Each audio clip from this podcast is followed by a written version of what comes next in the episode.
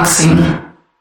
Herzlich willkommen zu unserem ersten Podcast im neuen Jahr. Hier sind wie gewohnt Chris und Chris. Sehr gut. Wir haben zum Start einen ganz besonderen, spannenden Unternehmer bei uns in unserer Box. Auch eine faszinierende Persönlichkeit, wie ich finde.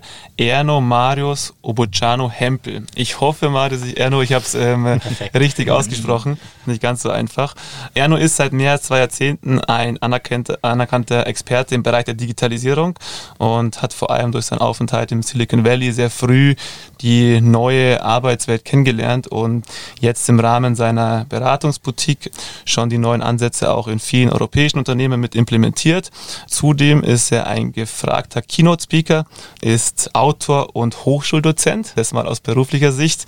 Aber auch, was ich super spannend finde, er hat einen Pilotenschein, lebt komplett vegan und hat eine Ausbildung als Montessori-Lehrer schon äh, ja, gemacht in der Vergangenheit. Also wenn man das so hört, freue ich mich schon richtig auf die nächsten 45 Minuten und ähm, ja, herzlich willkommen, Erno, zu unserem Podcast. Dankeschön. Ich denke, wenn man, wenn man das alles vortragen würde, was über dich steht, dann bräuchten wir auf jeden Fall mehr wie 45 Minuten. Definitiv, aber umso neugieriger bin ich jetzt.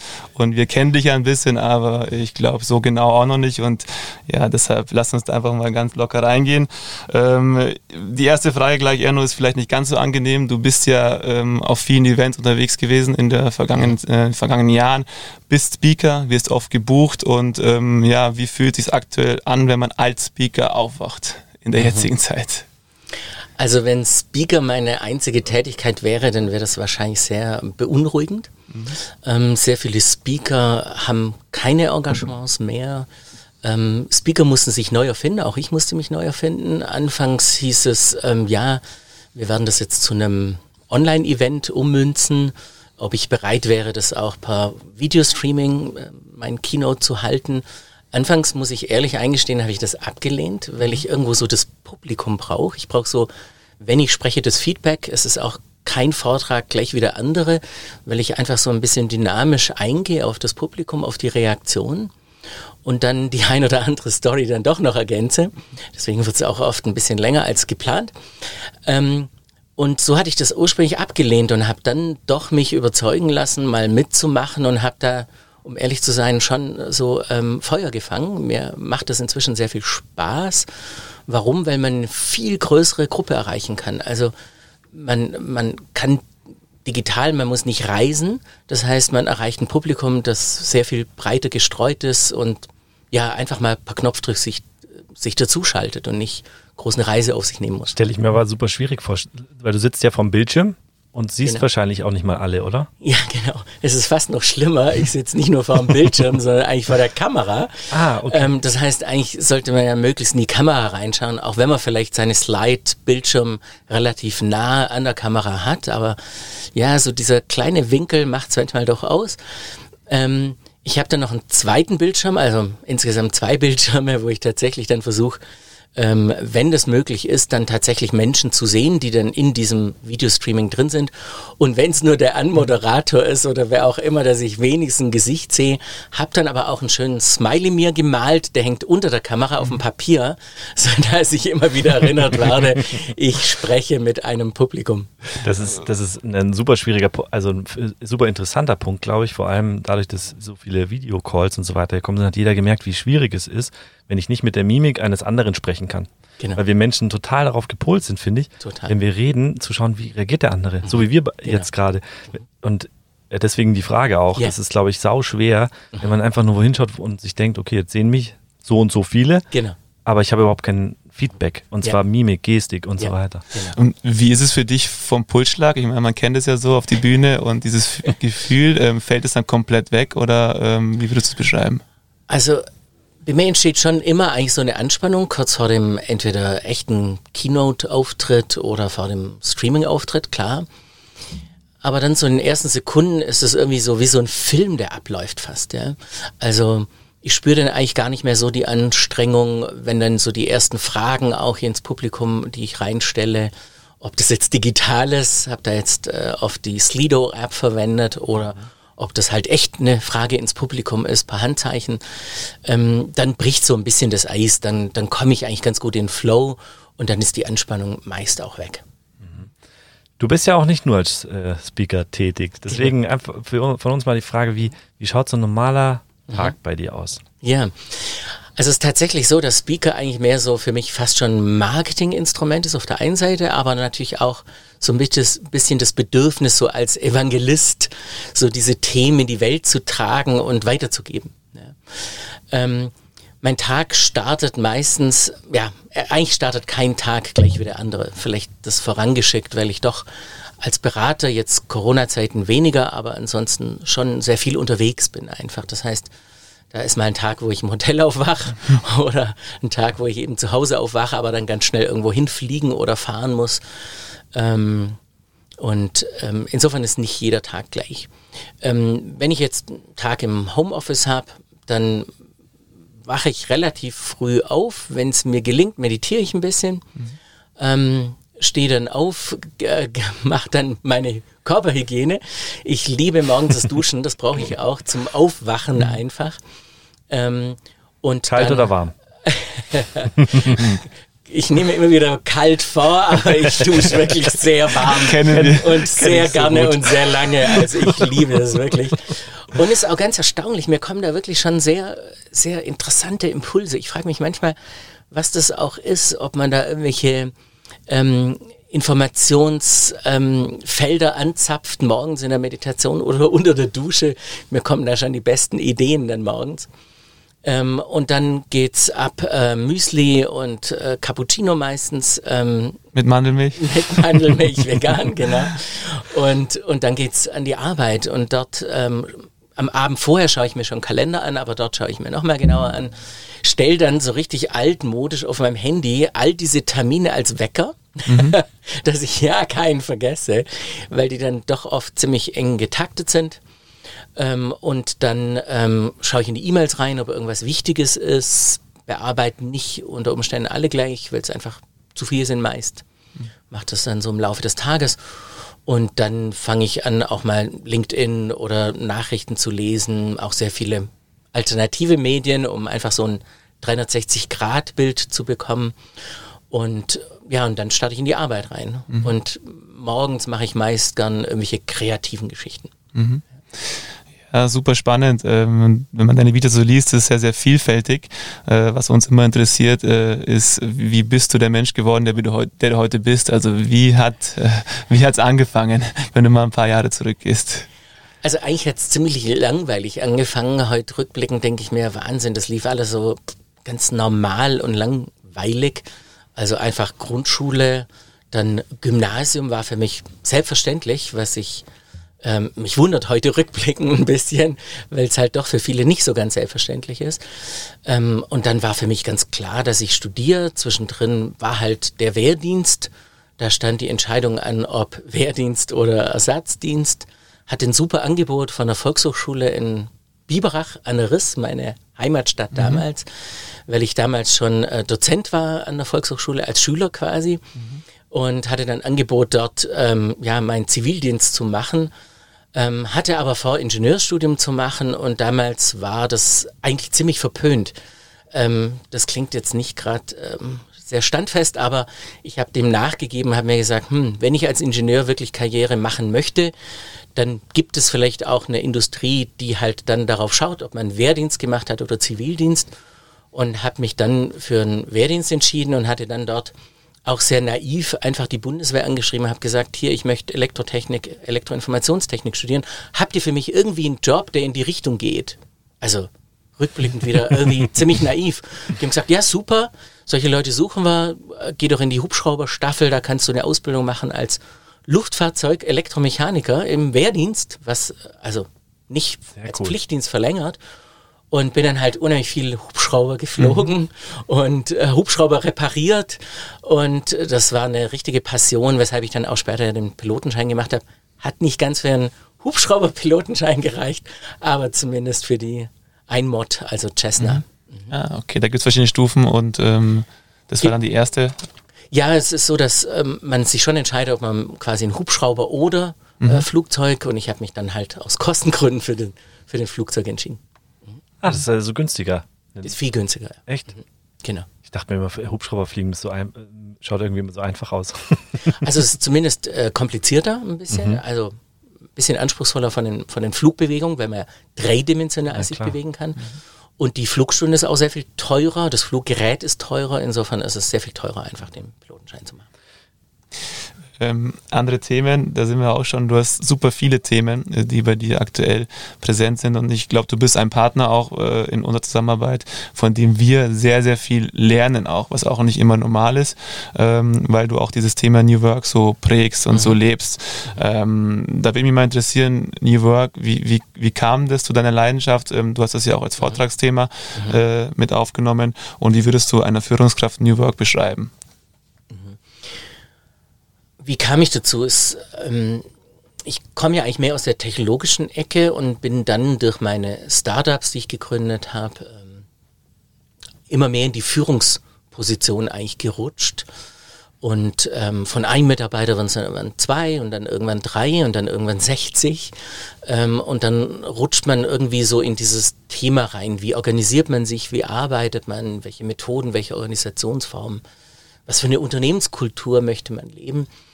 Und so bin ich da ein Stück weit reingeschlittert und habe das so in meinem eigenen Saft machen dürfen im Sinne von die eigenen Startups. Mhm.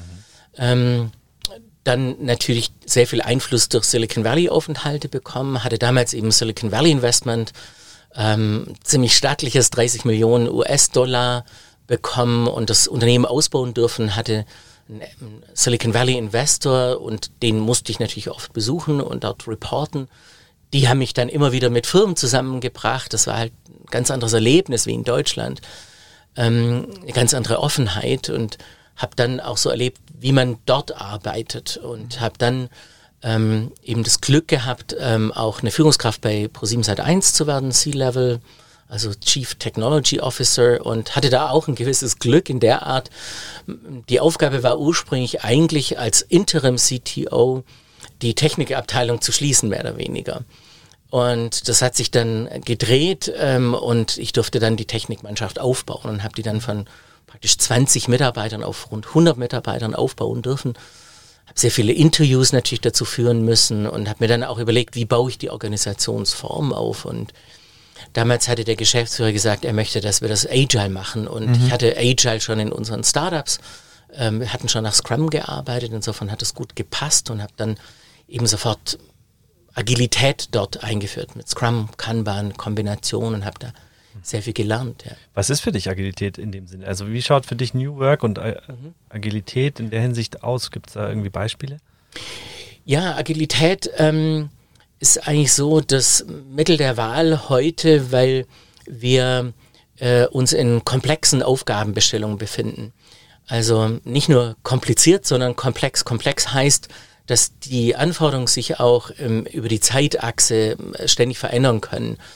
Und wir haben da zwei Dimensionen. Das eine sind Technologien, Geschäftsmodelle, die sich ständig verändern. Es kommen immer wieder neue Technologien mit rasend schneller Entwicklung und eben auch neue Geschäftsmodelle auf dem Markt und äh, neue Ideen dazu. Und auf der anderen Seite ähm, verändert sich der Kunde rasend schnell oder die, der Markt. Wir sehen es jetzt mit Corona in einem Turbo-Modus, wo man sich von heute auf morgen neu erfinden muss. Und da gibt es eigentlich nicht mehr die Möglichkeit, groß zu planen. Mhm. Man muss eigentlich mehr oder weniger von heute auf morgen neu entscheiden. Und deshalb ist Agilität eine iterative Vorgehensweise, wie man eben entweder ähm, ja, Produkte entwickelt, im Kern, wie man Kundenbedarf, Kundenbedürfnis entsprechend deckt. Das heißt, du würdest sagen, Agilität ist gar kein Instrument, sondern es ist eher eine Philosophie oder genau. eine Führungsphilosophie. Eigentlich eher eine Philosophie und dann genau. gibt es dafür Instrumente und unser Favorite-Instrument dazu ist ja, wie ihr wisst, OKR, mhm. Objectives and Key Results, um hier eben in Quartalen meist dann entsprechend sich Ziele zu stecken und dann aber auch zu messen, ob man die Ziele erreicht hat und dann in einer schnelleren Taktung drunter dann Instrumente wie Scrum oder Kanban, wo man in kleineren Zyklen arbeitet, in Zyklen von teilweise 14 Tagen nur, um dort eben operativ sehr schnell voranzukommen. Also OKR eher strategisch und Scrum Kanban eher operativ. Ich glaube, da, da, zu dem Thema könnten wir eh einen eigenen Podcast machen. ja, okay, ja, aber es ist, ist, halt einfach ein super Instrument für Agilität. Und ich glaube, es genau. ist total schön, wie du gerade Agilität, Agilität ähm, erklärt oder erläutert hast, weil so viele Menschen benutzen dieses Wort Mhm. und wissen gar nicht, was es ist, weil es ist ja eigentlich eher eine, eine Lebensweise oder eine Arbeitsweise, als irgendwie nach irgendeinem Muster vorzugehen. Absolut. Und so, so sagen wir eigentlich auch fast zu jeder Methode, ob Scrum oder jetzt OKR als Schwerpunktthema bei uns. Ähm, eigentlich ähm, ist es wichtig, die Philosophie von OKR zu verinnerlichen und nicht nur die reine Methodik. Wenn man die Methodik kann man schnell lernen. Wir haben tolle Online-Kurse in zweieinhalb Stunden kann man OKR lernen.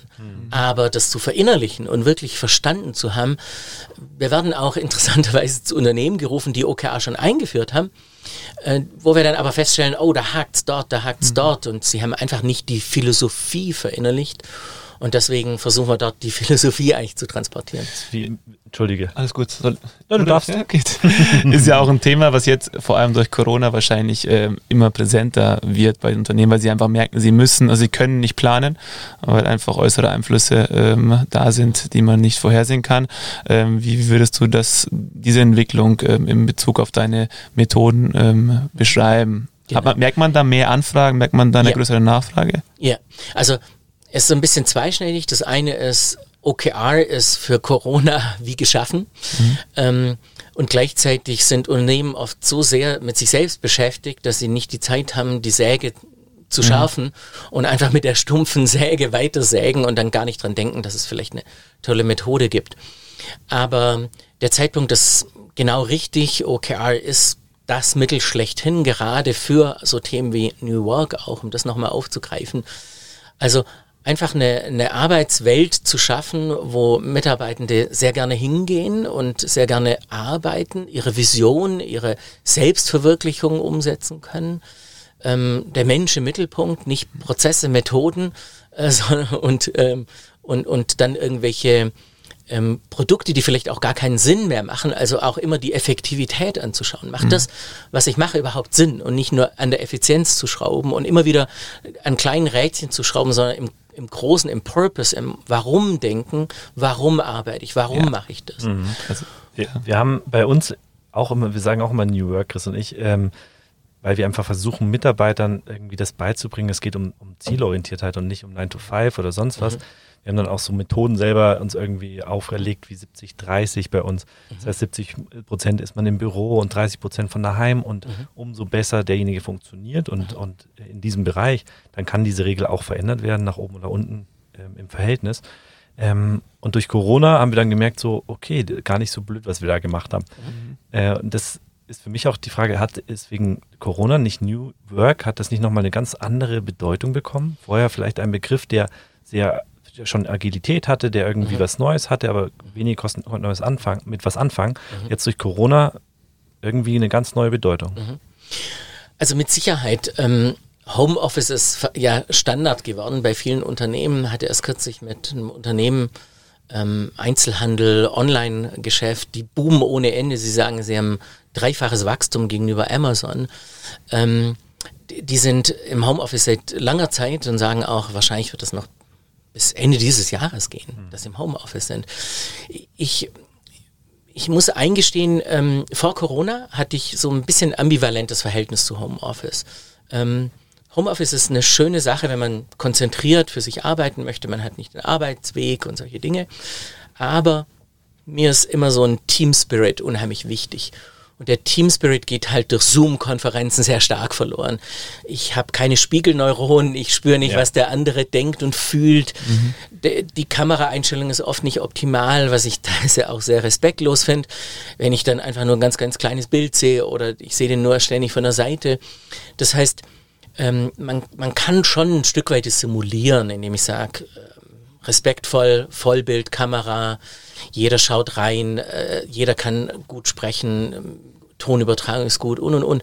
Also man bekommt so eine Situation einigermaßen hin, aber es ist halt schon ein Riesenunterschied, ähm, wie wir jetzt auch zu dritt Ja. sitzen und nicht das per Zoom-Konferenz irgendwie zusammenschalten.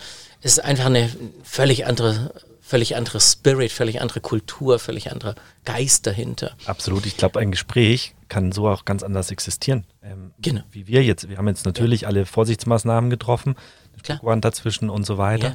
Aber äh, ich, deswegen auch die Frage vorher mit, mit deinen Vorträgen. Mhm. Ähm, ich fand einen Begriff gerade super interessant. Ich kenne ihn so ein bisschen und ähm, Spiegelneuronen. Mhm. Spiegelneuronen ist ja etwas super Interessantes, wenn du davon sprichst, was ist der Nachteil von Homeoffice? Deswegen würde mich total interessieren, wie, wie siehst du Spiegelneuronen und äh, warum hat das so eine Bedeutung? Also eine Bedeutung dahingehend, dass wir eben mit sehr vielen Sinnen unser Gegenüber wahrnehmen. Das ist einfach ein ganz archaischer Urinstinkt, Freund oder Feind. Wir wollen ständig Reaktionen sehen. Ähm, ähm, ist der mir noch gut gesonnen quasi, also ganz unterbewusst, oder holt er jetzt die Keule raus und möchte mich erschlagen? Also das ist das archaische Denken mhm. einfach. Mhm. Das habe ich bei euch jetzt nicht. Ähm, das habe ich auch nicht normalerweise im Arbeitsleben, weil wir in einer zivilisierten ähm, Umgebung sind, aber, aber es ist trotzdem immer so, dass da und dann kann man halt sehr genau in die Augen schauen und es gibt halt dann die Theorie, dass halt sehr viel mehr Sinneswahrnehmung noch da ist über Gehirnfunktion und dass es hier eben sehr viel mehr gibt als nur der Augenkontakt oder was ich höre, sondern auch einfach sehr viel Intuition, sehr viel andere Felder, wie wir Informationen übertragen und unser ja. Gegenüber wahrnehmen. Also ich, ich finde es ich finde super schwer, weil auf der einen Seite will die neue Generation ja diese Freiheit mhm. und auf der anderen Seite, sagst du es ja richtig, gibt es ganz, ganz viele Argumente, die, mhm. die dafür sprechen, dass man sich doch dann regelmäßig auch sieht und mhm. Wir sprechen ja oft drüber, das Hybridmodell ist, glaube ich, mhm. das Modell der Zukunft und vor allem durch den Wandel, also was, was ich da super spannend finde bei dir, du bist, du hast die Industriegesellschaft so miterlebt und jetzt den Wandel zu dieser Wissensgesellschaft mhm. und lebst ja so dieses Neue auch ähm, mhm. komplett. Ja. Und wir sind ja eigentlich schon mit der neuen Generation aufgewachsen. Genau. Ähm, und wir, für uns gibt es auch nichts anderes. Und jetzt muss man halt so einen Mittelweg finden, dass man jedes Profil sozusagen dann auch äh, irgendwie abdeckt. Und ich glaube, Hybrid, ähm, wie siehst du das, ist wahrscheinlich das Modell der Zukunft, also drei Tage, zwei Tage, was auch immer. Also ich möchte mich jetzt gar nicht so auf Tage festlegen, aber Hybrid auf jeden Fall. Mhm. Ähm, wir hatten erst kürzlich auch einen Workshop mit einem mit der OKR-Einführung bei einem DAX-Konzern und wir hatten dort Menschen aus der ganzen Welt in diesem Workshop. Per Zoom-Konferenz und per Miro-Board haben wir da unseren OKR-Einführungsworkshop gemacht. Der wäre so nie zustande gekommen, wahrscheinlich, weil die aus aller Welt hätten erstmal anreisen müssen. Ja. Und damit hat diese, diese digitalen Formate, die wir inzwischen auch unheimlich gern machen, weil es einfach diesen Vorteil hat, dass ich Menschen aus der ganzen Welt adressieren kann, die verstreut arbeiten, ähm, dass ich dort trotzdem dann dieses Format durchführen kann. Aber wir lieben sie einfach mit Canvas, mhm. Tapeten und mhm. Boards und, und Templates an der Wand mit Post-its zu arbeiten. Das einfach nochmal ein anderes Gefühl hat, aber wieder den Nachteil, dass die Leute anreisen müssen. Klar. Aber man schafft einfach so eine Zusammengehörigkeit und wenn das dann auch noch über mehrere Tage geht und man den Abend noch gemeinsam verbringen kann, ja mit dem Kunden, dann lernt man den auch mal von der anderen Seite kennen, dann inspiriert es unheimlich. Und ja, es geht eigentlich um Menschen. Es geht nicht um eine Arbeit und Methode, es geht darum, wie Menschen zusammenleben, zusammenarbeiten. Und ich hatte einen Vortrag gehalten auf einem auf einer Konferenz von Wirtschaftsjunioren und eröffnet hatte damals die ähm, Konferenz ein Bürgermeister und er sagte ganz stolz, ich habe jetzt auch Homeoffice eingeführt auf Druck quasi meiner Mitarbeiter. Aber er wundert sich, die Fluktuation, die ist gestiegen und die ist ziemlich hoch bei ihm. Ja. Ähm, und deswegen bin ich immer so skeptisch, wenn Mitarbeiter nach Homeoffice verlangen, das ist meine Theorie, dann steckt was völlig anderes dahinter. Dann fehlen Freiheitsgrade, mhm. dann fehlt die Möglichkeit, sich zu entfalten, dann, dann ist der Grund was ganz, ganz anderes. Ich behaupte, wenn Mitarbeiter alle Freiheitsgrade haben und nach OKR und nach Quads, also mehr nach Multi, also, also crossfunktionalen Teams arbeiten und und und und wirklich eine Selbstverantwortung haben und sich entfalten können, dann verlangen sie wahrscheinlich kein Homeoffice. Das ist meine Theorie. Zumindest jetzt, das ist sehr plakativ gedacht, aber, aber natürlich ist ein Homeoffice dann immer schön, weil der Arbeitsweg wegfällt, also Wohnung, Arbeitsstätte, und man vielleicht mal für sich in Ruhe arbeiten kann. Aber ich behaupte, das Verlangen nach Homeoffice wäre viel, viel geringer, wenn der Mitarbeitende sich entfalten kann. Das ist super interessant. Ich glaube, auch ein Punkt, auch für mich jetzt gerade ein Learning, es geht ja eigentlich viel mehr um Selbstbestimmung. Und ich meine, mhm. nicht nur immer, wir, heutzutage ist ja dieses Persönlichkeitsentwicklungsthema immer größer geworden, aber ich meine, es geht auch um Selbstbestimmung eines Arbeitnehmers gegenüber. Das heißt, als Arbeitgeber vielleicht auch zu sagen, hey, ich gebe dir gar keine Regeln, so wie wir es jetzt vielleicht erstmal gemacht mhm. haben bei uns, sondern du bestimmst die Regeln. Genau. Es sind deine Ziele, nach OKR ist ja auch Absolut. so, dass du nach Zielen arbeitest und du bestimmst, wie viel Homeoffice hast du, wie viele Stunden machst du im Büro, wie viele Stunden machst du auch im Café, das ist Mhm. deine Sache, da ist wahrscheinlich die Effizienz oder Effektivität bei dem einen niedriger, beim anderen extrem hoch, das, jeder Typ ist anders und wie viel Urlaub nehme ich auch Mhm. Genau. und solche Sachen. Genau. Ja. Nur ist da halt auch immer für mich dann die große Frage, welchen Mensch ist, welcher Mensch ist dahinter, ja? Also, das ist die Entscheidung. genau, ähm, Also kann, kann der Mitarbeiter mit diesem Freiheitsgrad Genau, umgehen? Das ist genau. eigentlich die Frage. Und also es ist sehr spannend, wie du es ansprichst. Ich hatte 2015 hatte ich ja so eine agile Transformation Red Bull Media House durchgeführt und hatte mir damals auch sehr stark angeschaut, wie andere Firmen das machen. Und da ist mir die Firma Buffer, die ihr vielleicht auch kennt aus Social, aus Social Media, ist mir damals begegnet. Und die Firma Buffer, die macht es so. Die macht, die gibt den Mitarbeitern einen Freiheitsgrad. Wie viel Urlaub nimmst du? Von wo aus arbeitest du? Ja? Welches Gehalt möchtest du? Ja? Oder möchtest du weniger Gehalt dafür Anteile an der Firma?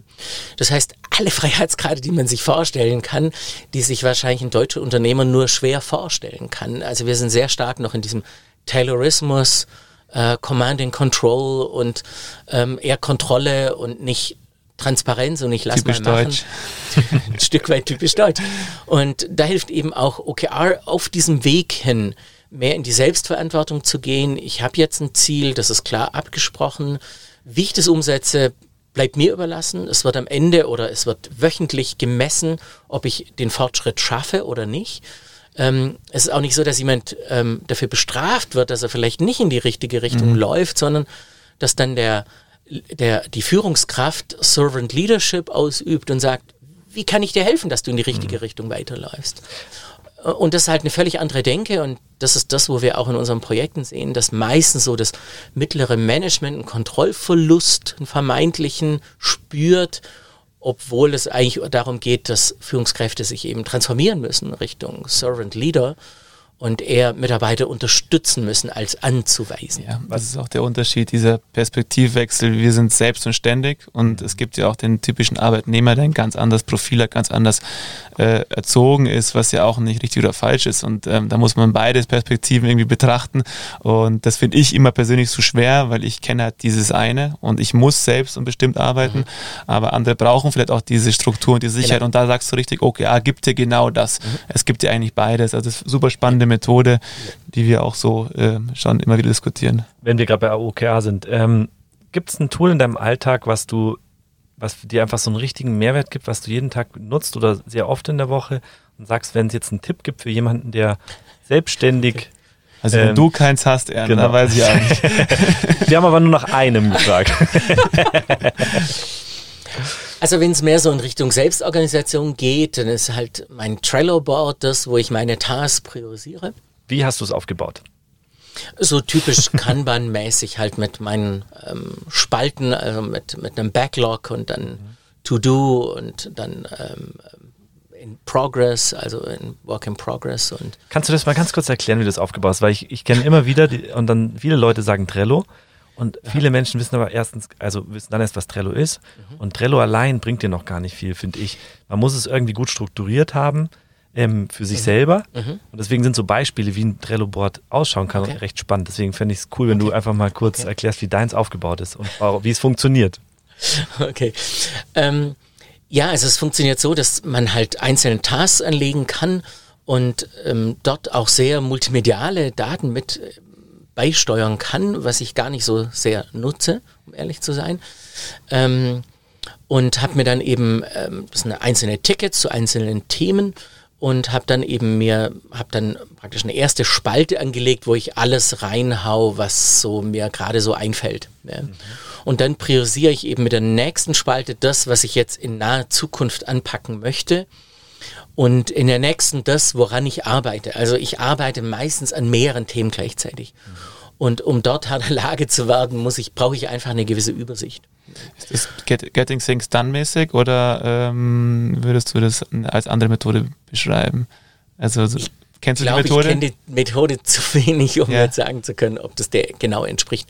Aber es ist ähnlich, dass du Okay. sozusagen alles, was dir in den Kopf kommt, irgendwo aufschreibst und dann Okay. am Ende der Woche zum Beispiel dann irgendwo Projekten zuteilst Okay. und priorisierst. Also so machen wir es auch. So Wie, versuche ich wie heißt deine Dann-Spalte?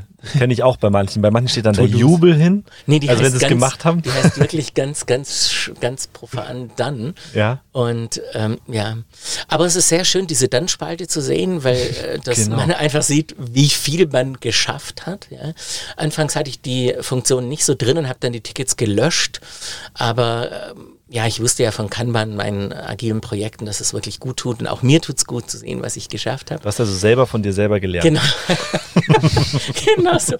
Was ich aber eigentlich fast noch spannender finde mit dem Trello ist, dass wir dann auch Boards ähm, mit anderen externen Mitarbeitern, eigenen Mitarbeitern externen sharen und wir dann auch Tickets einfach dann zuweisen quasi. Das heißt, ähm, ich sehe dann in das Board äh, in der Spalte praktisch Tickets zugewiesen, die ich jemand anders zugewiesen habe oder die ich von jemand anders bekommen habe. Das lieben wir alle, wenn wir, ne, wenn wir ein und- Ticket zugewiesen genau. bekommen.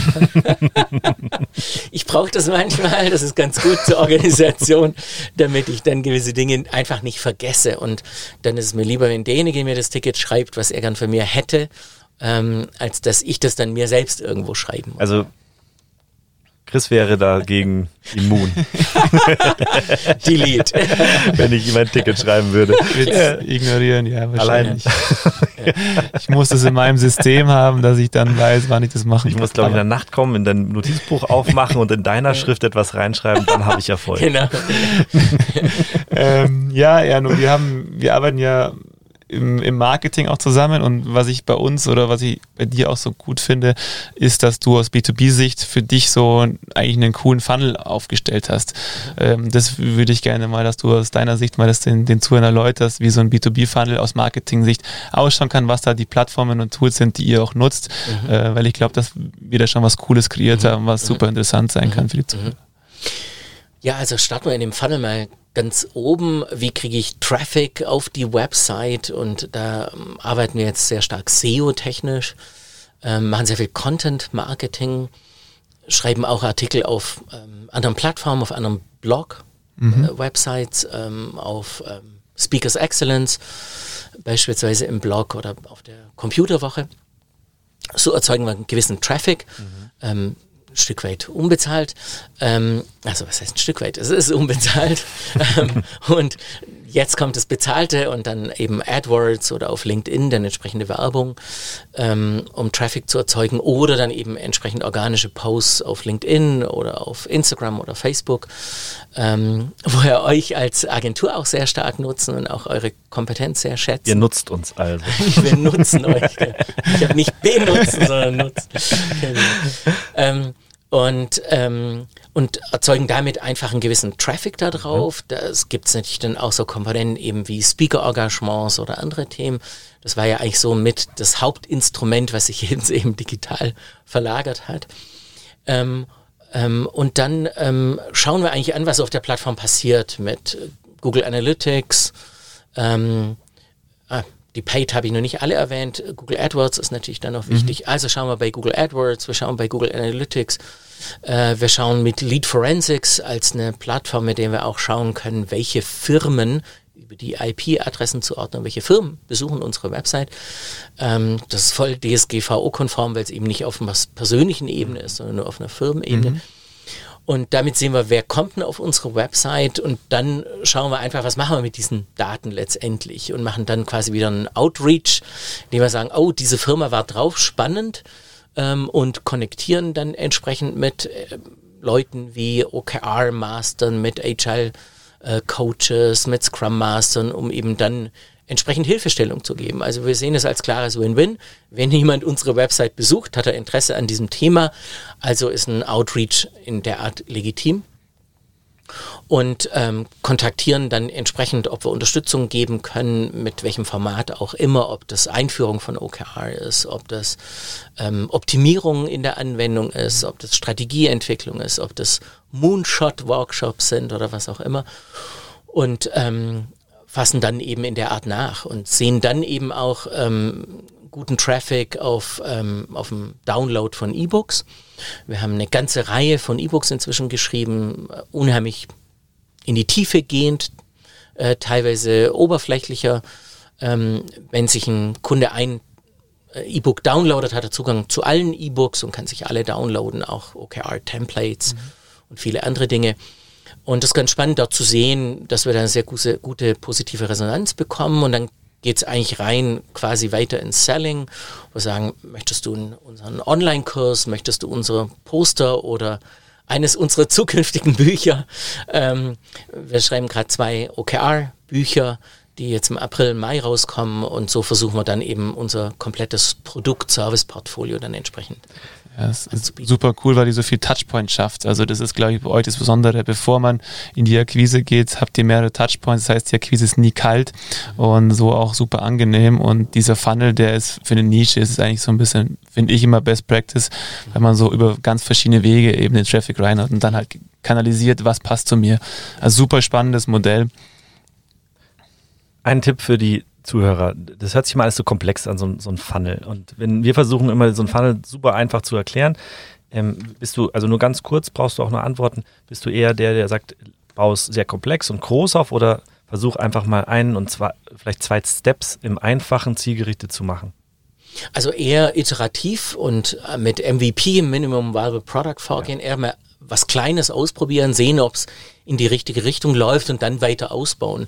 Unter Umständen auch mal eine Strecke verwerfen. Ja. ja. Ähm, einfach weil es vielleicht für dieses Produkt und für diese Zielgruppe nicht gut funktioniert. Ähm, wir haben da auch sehr viel gelernt einfach in letzter Zeit und auch gewisse ähm, Methoden, wie wir vorgegangen sind, auch wieder verworfen. Ja. Mhm. Du bist ja auch auf LinkedIn sehr aktiv, hast du ja gerade schon so ein bisschen mhm. gesagt und inzwischen ich glaube, knapp 5000 Follower. Du bist so ein richtiger Influencer geworden. Ich weiß, beim ersten Kontakt oder bei den ersten Gesprächen, die wir mal hatten, hast du da damals gefragt, wie, wie schaffe ich sowas oder wie äh, fürs Unternehmen vor allem. Also da haben wir, glaube ich, gar nichts über deine Person gesprochen, weil du bist ja schon von jeher mit vielen vernetzt. Aber wie kam es dazu, dass du inzwischen so ein LinkedIn-Influencer bist? also es ist eigentlich ganz faszinierend. Ich bekomme immer ein ganz gutes Feedback zu meinem CV. Also wenn ich eine Connection-Anfrage stelle, mhm dann bekomme ich eigentlich immer ein ganz gutes Feedback. Das erfüllt mich eigentlich mehr mit Demut, als irgendwie, dass ich sage, ja klar, ich habe ja auch irgendwie ziemlich viel geleistet. Das waren im Leben viele Zufälle, das waren viele ähm, ja, tolle Momente und das hat einfach so einen interessanten Lebenslauf gegeben, wie andere das als interessant empfinden. Ich sage mir immer, es gibt viel interessantere, wenn ich Elon Musk oder andere anschaue, denke ich mir, wow, der ist richtig cool. Ähm, aber äh, scheint gut anzukommen. Ich bekomme immer gutes Feedback. Auch die Themen, die wir adressieren, die ich auch in einer Connection-Anfrage ja oft mitschicke, was mich interessiert, woran ich arbeite, sind einfach Themen, die im Moment unheimlich gefragt sind. Mhm. Das ist nicht, dass ich sage, ich schreibe das, weil es gefragt ist, sondern das sind eben die Themen, die mich in den letzten Jahren beschäftigen.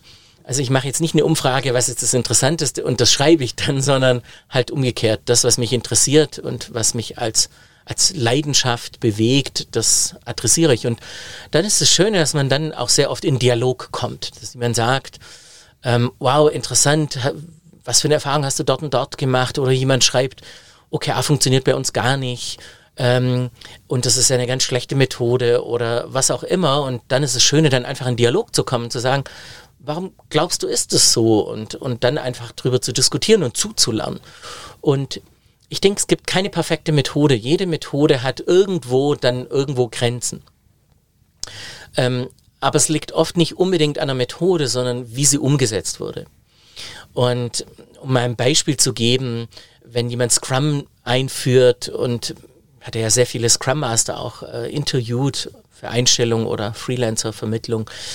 Ähm, und er sagt, er hat noch nie eine Retrospektive durchgeführt, dann sage ich mir, wow, da läuft was ziemlich schief, weil das ein Kernelement von Scrum ist. Und wenn dann ein, Team sich dagegen sträubt, eine Retrospektive durchzuführen, dann liegt, also dann gehen bei mir eigentlich alle Alarmsignale an. Und, und deswegen liegt es oft eher an der Methodenausführung als an der Methode selbst. Ich weiß, wie du 5000 Follower bekommen hast. Wir sind, haben eigentlich gefragt, wie du sie bekommen hast und du hast uns eigentlich genau erzählt, warum du sie bekommen hast, mhm. weil du einfach im Thema bist, weil Richtig. du einen verwickeln kannst. Und ich dachte mir gerade, was habe ich ihn eigentlich gerade gefragt? Hatte ich mir gleich Frage auch gestellt. Wow, Faden verloren. Etwas nee, nee, du hast, du hast ja. einen sehr gut abgeholt, muss das ich sagen. Das ist nicht dein Know-how, sondern dein Know-why. Aber ähm, dann ist auch LinkedIn die Plattform, die du privat am ähm, meisten nutzt oder gibt es auch andere, wo du dich einfach informierst und Zeit verweilst? Also sehr viel raus aus LinkedIn dann, wo ich dann einfach ähm, Links folge oder mhm. Menschen folge.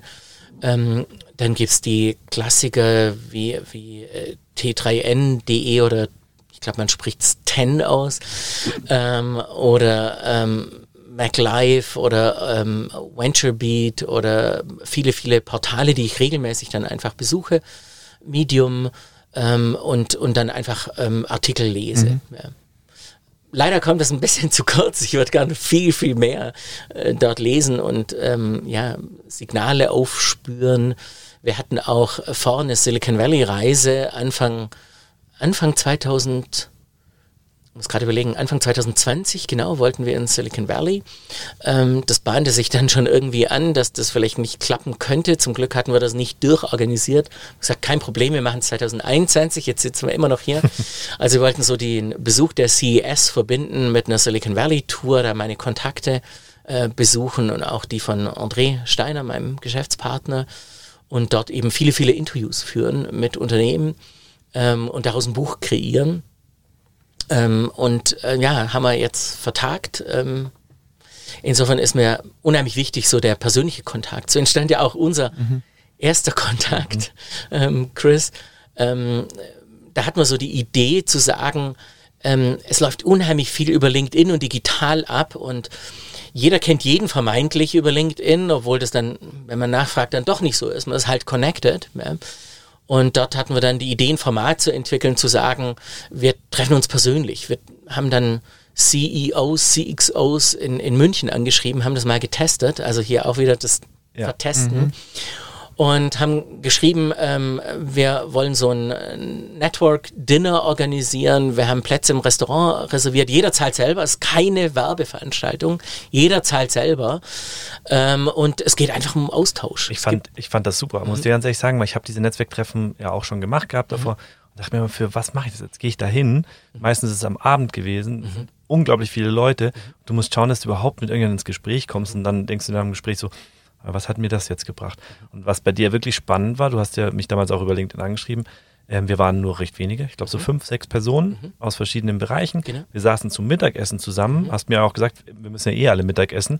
Ähm, machen natürlich manche nicht, aber es ist halt etwas, ja. was zum Tag dazu gehört. Absolut. Somit habe ich überhaupt keine Zeit aufgewendet, genau. ähm, indem ich sagen könnte, wenn es jetzt nichts wird, ist irgendwie meine Zeit weg, sondern ich genau. weiß, wenn, wenn ich jetzt hier niemand, also nichts Interessantes, mhm. habe ich, hab ich Mittag gegessen, wie ich sonst auch tue. Genau. Das ist ein Ansatz, der mich total inspiriert hat und der auch für mich immer Agilität mhm. beschreibt. Mhm. Dass man etwas schafft, was einfach dazu passt, was pragmatisch ist, wo irgendwie ein Weg dahin mhm. führt. Und es hat sich gelohnt. Ja, jetzt sitzen wir hier nach ein paar Jahren. Jetzt, weil jetzt bekommt er noch Geschenke. Kommen wir zu unserer Box. Ähm, so, ja, wir haben ja, du kennst ja unser, unser Modell schon ähm, nach den ersten Folgen. Wir haben ein kleines Geschenk für dich und du machst es auf und sagst uns einfach, was du damit verbindest. Ich bin gespannt, ob du es gleich weißt oder ob du okay. noch ein bisschen brauchst. Es rappelt. Wow, ein Apple. Voll enttäuscht. nein, nein. Das echte Geschenk gibt du musst noch nach. Du musst noch abbeißen, damit es passt. Einmal abbeißen, dann kannst du es vielleicht besser vorstellen. Okay, einmal richtig ins Mikrofon knacken. Genau. Und jetzt schaust du dir nochmal genauer an. Mm, hat schon geknackt. Mm. Ein Apple. Also ich verbinde damit natürlich die Firma Apple, insbesondere jetzt, wo ich den mhm. Biss drin habe. Und Silicon Valley natürlich ähm, mit Apple verbunden wird heute. Mhm. Ganz spannend, weil Apple anfangs nicht so mein Lieblingskind war. Warum? Wir hatten damals dieses Startup mit einer Navigationslösung. Wir waren vorinstalliert auf Siemens-Handys. Das war auch die ähm, Investorengeschichte, das genau. wurde vorher angenommen. Genau. Und wir waren vorinstalliert auf Siemens-Handys und auf Motorola-Handys, hatten da große Deals. Und Motorola war auch mit beteiligt ähm, bei meinem Unternehmen. Und dann kam dieses ähm, neumodische Handy raus, wo jeder, ja, ähm, Microsoft zumindest, äh, Steve Barmer drüber gelacht hat und gesagt hat, was soll das? Ja? Ähm, und ähm, wir waren fasziniert. Also einer unserer Mitarbeiter ist in die USA geflogen, extra um das erste iPhone zu kaufen, hat vor dem Laden übernachtet, hat es dann sofort zurückgeflogen, hat es mitgebracht. Und ich gesagt, wow, das ist echt ein Hammer. Ja? Multitouch, dieser Touchscreen und und und. Und wir haben gesagt, wir müssen eigentlich sofort auf das iPhone mit unserer Handy-Navigationslösung. Das Problem war, dass Apple uns das nicht erlaubt hat. Mhm. Apple hat ähm, hier letztendlich gesagt, Navigationslösung darf nur TomTom drauf. Damals war das GPS auch noch nicht so gut. Das heißt, TomTom hatte noch einen externen GPS-Empfänger zum Anschließen, der dann aber schnell verschwunden war. Aber eine ganz, ganz lange Zeit war das iPhone geblockt für unsere App. Ähm, das heißt, wir durften nur auf BlackBerry, äh, Symbian, äh, Java-Phones unsere App äh, distribuieren. Ähm, und dann ähm, ja, haben sich ja auch viele Marktteilnehmer verabschiedet. Also Siemens Mobile hat sich verabschiedet, die waren bei uns investiert. Ähm, wir waren da vorinstalliert. Motorola war unser großer Kunde. Wir hatten da einen Millionenauftrag ähm, von heute auf morgen aus dem Markt raus. Ja. Und wir standen plötzlich da, ähm, iPhone durften wir nicht und alle anderen haben sich, oder die wichtigen haben sich verabschiedet. Mhm. Ja. Was natürlich hochdramatisch war. Insofern verbinde ich mit Apple ähm, zunächst mal was Negatives in der Hinsicht, mhm. ähm, aber auch sehr viel Positives. Mein erster Computer war ein Apple II.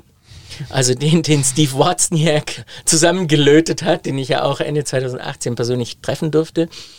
Und dann war ähm, irgendwann Windows mein Laptop, aber dann habe ich 2011 relativ spät eigentlich erst auf Mac gewechselt und heute ist für mich Grundvoraussetzung, wenn ich auf dem Laptop arbeite, dann muss es ein Mac sein. Äh, ich verweigere mich grundsätzlich, ein, auf einem Windows-Gerät noch zu arbeiten, einfach weil ja, mir das System am besten gefällt. Und so habe ich auch ein iPad und ein iPhone und ähm, ja, so die komplette Produktpalette von, von Apple. Du machst gerade Werbung für Apple, ohne dass die dafür was bezahlen. also hör auf.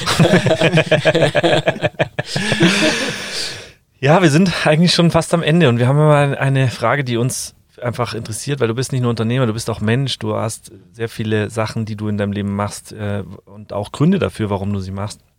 Und für uns ist dann immer interessant, wenn man so mal in die Zukunft denkt und nicht einfach nur, was wird wie, sondern mal überlegt, ähm, ob es die Süddeutsche ist oder der Spiegel oder sonst was in fünf Jahren und du dir eine Überschrift aussuchen kannst. Wie würde so eine Überschrift ausschauen? Was für eine Überschrift würdest du dir wünschen? Die Headline. Ne? Mhm. Kann für dich sein, kann für die Welt sein. Was würdest du dir wünschen? Um, ähm, ich, ich mache mal ein, ein lautes Brainstorming und vielleicht kommen wir dann zu einer Überschrift. Also unser, unser sogenanntes B-Hack ähm, ist, dass wenn jemand an OKR denkt, dass er dann an uns denkt, an entweder das Brand OKR-Experten oder Digital Winners. Ähm, aber das ist ja eigentlich mehr so das Mittel zum Zweck. Das, ähm, was wir erreichen wollen, ist eigentlich eine, eine Arbeitswelt, wo Menschen äh, zufriedener werden, wo sie sich selbst verwirklichen können, wo sie ihre Vision, ihre Unternehmensvision umsetzen können. Dazu dient eben OKR. Insofern ähm, ja, das ist jetzt sehr unausgereift, aber ähm, vielleicht sowas wie ähm, Digital Winners oder OKR-Experten haben tausend Unternehmen äh, geholfen, ihre Vision erfolgreich umzusetzen. Mhm. Oder haben sogar die Arbeitswelt verändert? Ja. Wir greifen nach dem Mond. Oder auch zehn Jahren. okay. Ich lasse es stehen. Nee, sehr Wunderbar. schön. Wir haben eigentlich noch was für dich. Aber wir haben es mal wieder geschafft, dass wir es vergessen haben, oder? Das Geschenk. das hatten wir schon der Klassiker. Mal. Also der Chris äh, steht, glaube ich, kurz auf und holt noch ein kleines Abschiedsgeschenk mit dem wir diesen Podcast. Warum ähm, muss immer ich aufstehen? Weil ich schwieriger rauskomme. ähm, wir haben ja nicht nur die Box, die Box soll ja immer so ein bisschen inhaltlich auch was geben und wir haben manchmal auch so ein bisschen Enttäuschung, wenn man den Inhalt der Box sieht von Leuten, weil sie denken, oh, jetzt kriege ich ein Geschenk. Deswegen haben wir auch noch ein anderes Geschenk, weil wir wollen hier niemanden unenttäuscht rausgehen lassen. Und die Box ist für uns immer so ein, dieser Überraschungseffekt des Unboxings, wie er ja heute äh, auch gemacht werden soll, dieses Überraschungseffekt. Ähm, was ist drin? Ähm, man hört kaum, dass du wieder reinkommst. Ähm. Gibt's also, mal? Wir haben noch, ich, ich habe mich sehr über den Apfel gefreut. Ähm, ich, wenn ich sowas mache wie Heilfasten, wo ich so mhm. zehn Tage nichts esse und dann meinen ersten Apfel essen darf, dann ist das einfach ein Erlebnis und es ist schön, dass es ein veganes Produkt ist. Insofern habe ich mich sehr über den Apfel sogar gefreut. Aber das jetzt ist jetzt was für einen richtigen Digitalexperten. Wow, wow, wow, wow. Eine Decke. Ja. Eine Decke. ein Pulli. schauen wir mal, ob da noch was dranhängt. Jawohl, ein Hoodie. Sehr, sehr gut. Sehr, sehr gut. Wow. Du läufst in Zukunft Werbung für uns. Sehr, sehr geil. Ist nee. Fair Trade? Ich glaube, das ist immer für uns auch so ein ganz wesentlicher vielen, Punkt. Vielen Dank. Sehr gerne, dass wir den Hoodie einfach selber alle lieben. Das ja. haben wir schon öfter gesagt und unsere Mitarbeiter sehr gerne mit Hoodie arbeiten dürfen, auch beim Kunden mal mit dem Hoodie, weil das gehört irgendwie halt auch zur Arbeitswelt. Und ich finde, das ist auch spannend zu sagen, ähm, wir müssen heute nicht mehr, nicht mehr nur nicht in Schlips und, und Hemd kommen, sondern wir können ja. vielleicht auch mal einen Hoodie anziehen, weil Absolut. Vielleicht ist es gar nicht wichtig, was ich anhabe, sondern was da drin steckt. Genau.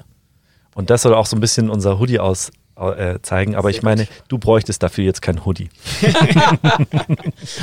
Und so ein Geschenk kann man eigentlich nicht stehen lassen. Deswegen habe ich auch ein Gegengeschenk. Ja. Ah, sehr habe gut. ähm, unsere Okay. Tassen mitgebracht. Ich glaube, ihr habt davon auch schon welche. Aber ihr Nehmen habt wir jetzt- gerne nochmal welche. Ihr habt immer mehr Mitarbeiter, insofern denke ich, könnt ihr damit was Cool. anfangen. Nochmal zwei weitere. Und ich habe ein OKR-Poster mitgebracht, yes. das ich euch hiermit überreiche. wollte ich auch mal Könnt ihr hier au aufhängen. Das können wir nachher vielleicht nochmal ähm, verewigen auf unseren Kanälen mit einem coolen Bild. Platzieren wir dann noch. Er hat mal. noch was. Und ein Gutschein, weil die Bücher sind noch nicht fertig, aber ein Gutschein für unsere beiden Bücher. Also sowohl das Buch vom Gabal Verlag, 30 Minuten OKR, als auch das Buch OKR, das ein bisschen mehr in die Tiefe geht, äh, aus dem Wheelie VCH. Cool, vielen Dank. Das Dankeschön. haben wir jetzt irgendwie nicht erwartet, aber umso glücklicher bin, dass wir ein Geschenk haben. Erno, ähm, ging super schnell vorbei, auch wenn wir jetzt fast schon eine Stunde reden und wieder ein bisschen zu, also länger als wir eigentlich uns so immer vornehmen, damit ein Podcast irgendwie auch leicht, Leichtigkeit hat. Aber es war einfach, ich glaube, wir könnten noch ewig weiterreden. Ähm, an der Stelle sagen wir vielen Dank, dass du gekommen bist, ähm, vor allem in solchen Zeiten auch gekommen bist, das auf dich genommen hast von Rosenheim nach München. Ähm, und ich glaube, es war ein tolles Gespräch. Äh, wir werden es jetzt ohne Aufnahme weiterführen. Perfekt. Ich danke euch ganz herzlich für die Einladung. Erno, danke. Ciao. Think outside, talk inside. Unboxing.